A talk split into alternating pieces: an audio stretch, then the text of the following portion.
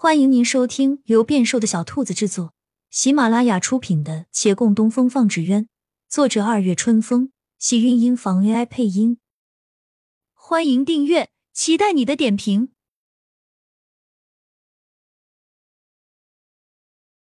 第九十七集，王景玉喝过一碗姜汤，终于不哆嗦了，能利索的开口说话，便复述了指尖上的内容。末了还做个总结陈述。那人落款柳墨，说他行不更名，坐不改姓，还说他一贯行事光明磊落。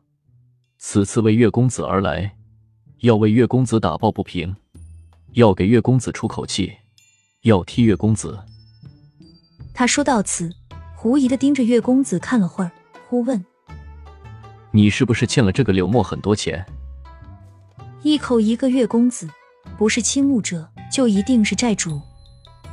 这债主倒是有头脑，估摸着直接打欠钱的人，很可能会把人打恼了，最后破釜沉舟，一文钱都不还。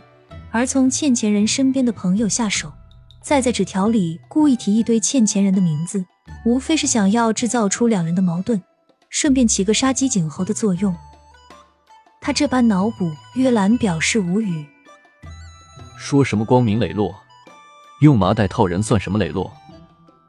骆长青欲言又止，想了一想，才道：“只怕那行不更名，坐不改姓的名字也是假的。”嗯，若没猜错，他应当姓刘，名刘默，正是宁亲王府的二公子，也就是安郡王。那个把亲弟弟送上断头台的安郡王。王景玉一下子站了起来。自己竟在这人手底下死里逃生，那实属命大。他仍觉一阵后怕，好一会儿后反应过来什么，连忙拉住月兰道：“你如何会欠了他的钱？可有麻烦？差多少钱我帮你凑一凑。你不要客气，你是我姐姐，我洛姐姐的徒弟，算是我晚辈，你的事我理当要管的。”月兰愣了一愣，这就。晚辈了，晚辈就晚辈吧。按理说他也该喊一声师叔，但想着这王公子素来跟小峰称兄道弟的，如此连小峰的辈分都得往上抬，他又不想开口了。而且这位准师叔也太热心了吧？他真的没欠人钱啊！骆长青大抵也看不下去了，微笑着解释：“不是什么债主，安郡王许是报恩。”前些时日朗儿救过他，报恩。那为什么要打我？他又回忆了一下指尖上的字，替月公子出气，出什么气？他饱读诗书，但并非书呆子。结合这几日周围人的反应，思量一番，也慢慢琢磨了出来。哦，安郡王以为我与洛姐姐走到一起了，所以想为月公子出气。可是这说不通啊！即便是他以为的那样，这跟月公子有何关系？你们两位是师徒，又不是一对。面前两人互相看了一眼，目光相碰，不知为何又都立即挪开，继而同时低头。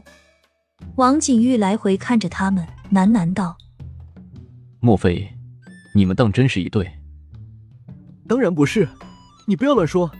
你也知道我们是师徒。”骆长青怔了一下，随即补充道：“安郡王曾见我们同处一室，也许是这般误会了。”原来如此，这样就说得通了。王景玉抬头看他们，他坐在两个人的中间，一抬头就看见他们的脸。他觉得从刚才那句“是不是一对”开始，这两人的表情就有些不自在。确切说，一个有些窘迫。一个有些落寞，他若有所思的笑了笑。便是师徒，也未必不能走在一起。规矩是要与人行方便的。两人没什么反应，以至于他要怀疑他们是不是听到了这些话。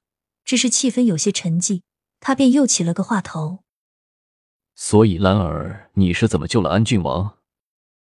两人总算恢复了正常表情，但大抵还有些云游天外。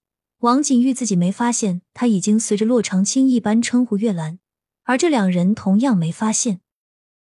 提及此事，洛长青想起那晚情景，微微皱了皱眉。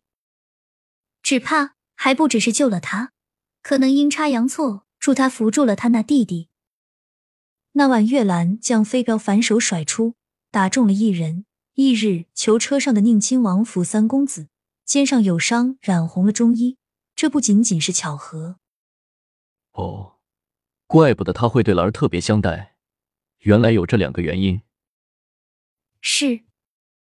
洛长青回应，又看月兰，但见月兰有些心不在焉，似乎想起了别的事情。或许还有第三个原因。安郡王刘默这几日住进了极地楼。他在等着月兰找他来道谢。月兰的确找他了，却不是道谢。